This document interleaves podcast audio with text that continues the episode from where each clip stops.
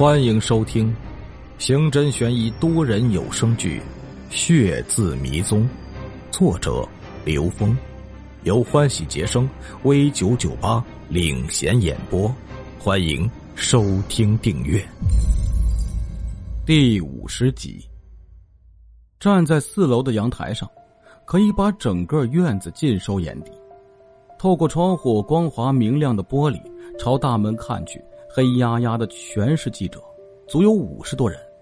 林诗雅对他们基本上都认识，他们吵着要见林诗雅。哎，林小姐，有消息说您在十年前害死了一个叫李小梅的选手，才有机会出人头地的，请问是不是真的？记者中有人在对着别墅的大门高声叫嚷：“哎，是啊是啊，请您给出一个解释，让你的粉丝了解真相。是您亲手杀的人吗？”人群中有个记者大声问道：“您是怎么隐藏这么多年的呢？”林诗雅踉踉跄跄后退了几步，郭思伦急忙扶着她，免得她摔下去。怎么会这样？林诗雅闪过一个可怕的念头：云公子并没有把他的事情摆平，相反，事态扩大了。林诗雅心乱如麻，她拿出手机拨了云公子的电话。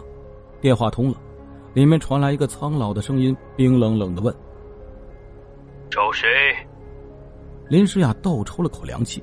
云公子有他的电话号码，他每次打过去都是云公子亲自接的，这次却换了助理。他想起那个一直站在云公子身后，一脸冷冰冰样子的老人，他想不起来他姓岳还是姓姚了。我是林诗雅，有急事找云公子。云公子很忙，等他有空会给打过去的。冷冰冰的声音刚刚消失，就传来嘟嘟的忙音。林诗雅愣住了，他的心揪成一团，他想不明白发生了什么事情，让云公子对他不理不问了。云公子承诺一定会帮他处理好，他的诺言刚刚过去还不到十个小时，怎么就变卦了？郭思伦站在林诗雅身边，看到她失魂落魄的挂了电话，从她眼神中看到了绝望。别这样，振作起来。郭思伦抱着他的胳膊说道，他的声音充满了斗志，让林诗雅精神一振。我们另想办法。五辆警车悄无声息的开进了韩寨，车轮碾压在肮脏的地面。穿过几条狭小的街道，在一栋九层楼后面停了下来。韩寨是 G 市著名的城中村，占地十四平方公里，常住人口接近三十万，其中大部分为外来人员。狭小的街道两边鳞次栉比的排着超市、小商店、饭店、网吧、理发店、美容院、按摩院、游戏厅，热闹非凡。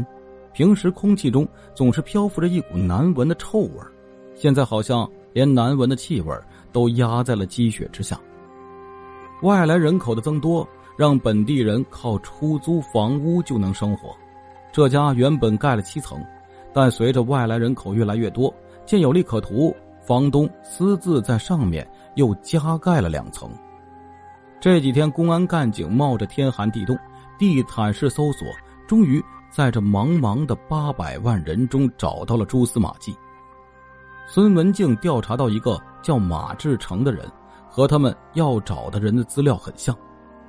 马志成的照片和身份证号码都是监狱提供的，在房东那儿登记的身份证号码也一样。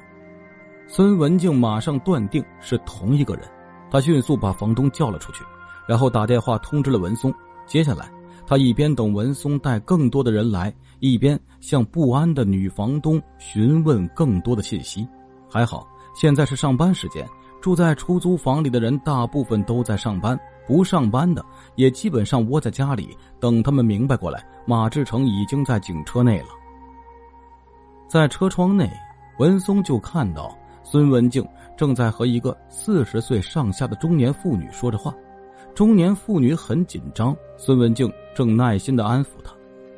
看到文松走下车，孙文静马上朝他走过来。队长，马志成住在九零六，他是二十三天前住进来的。孙文静快速的把所掌握的情况向文松汇报。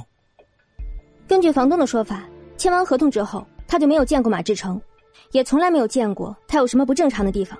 刚才给他打过电话，手机是关机。他换了一口气，继续说道：“在这里住的人大部分都在上班，这里几乎是全空的。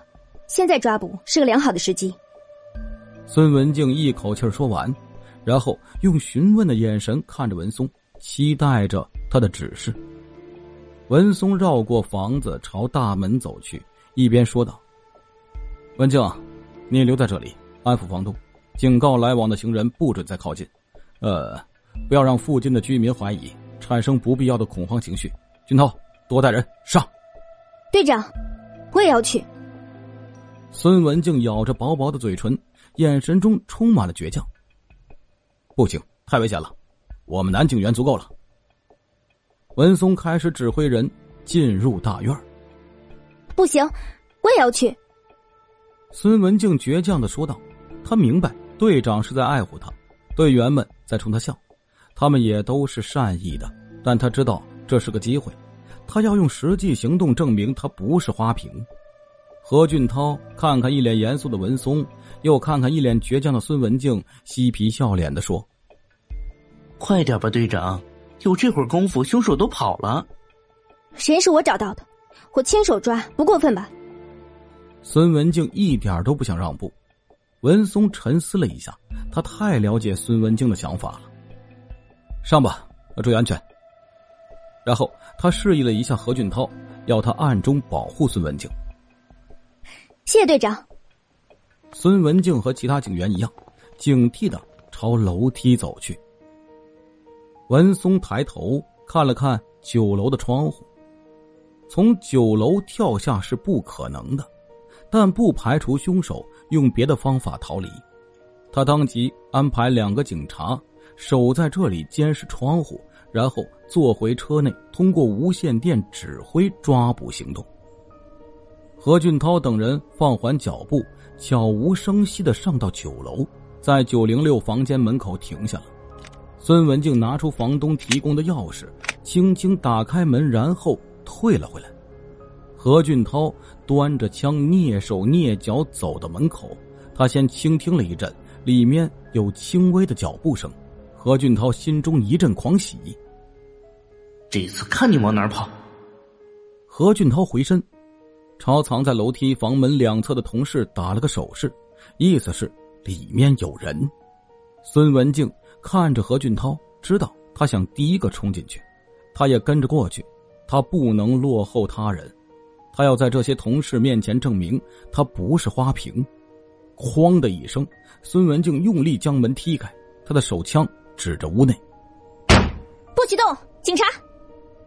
孙文静大声喊道。何俊涛几乎同时和孙文静跳进屋里，他警惕的警戒着。屋内空无一人，脚步声仍然在响着。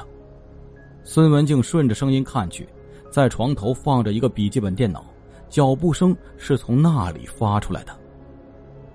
文松不甘心的走进马志成的屋子，屋内只有十五平方米的样子。屋内只有两件老旧的家具，整个房间弥漫着冷冰冰的气氛，好像这里从没人住过一样。在一张破旧的桌子上，上面留着一张纸。文松走近，一个大大的“梅”字映入他的眼帘。可恶，又让他跑了。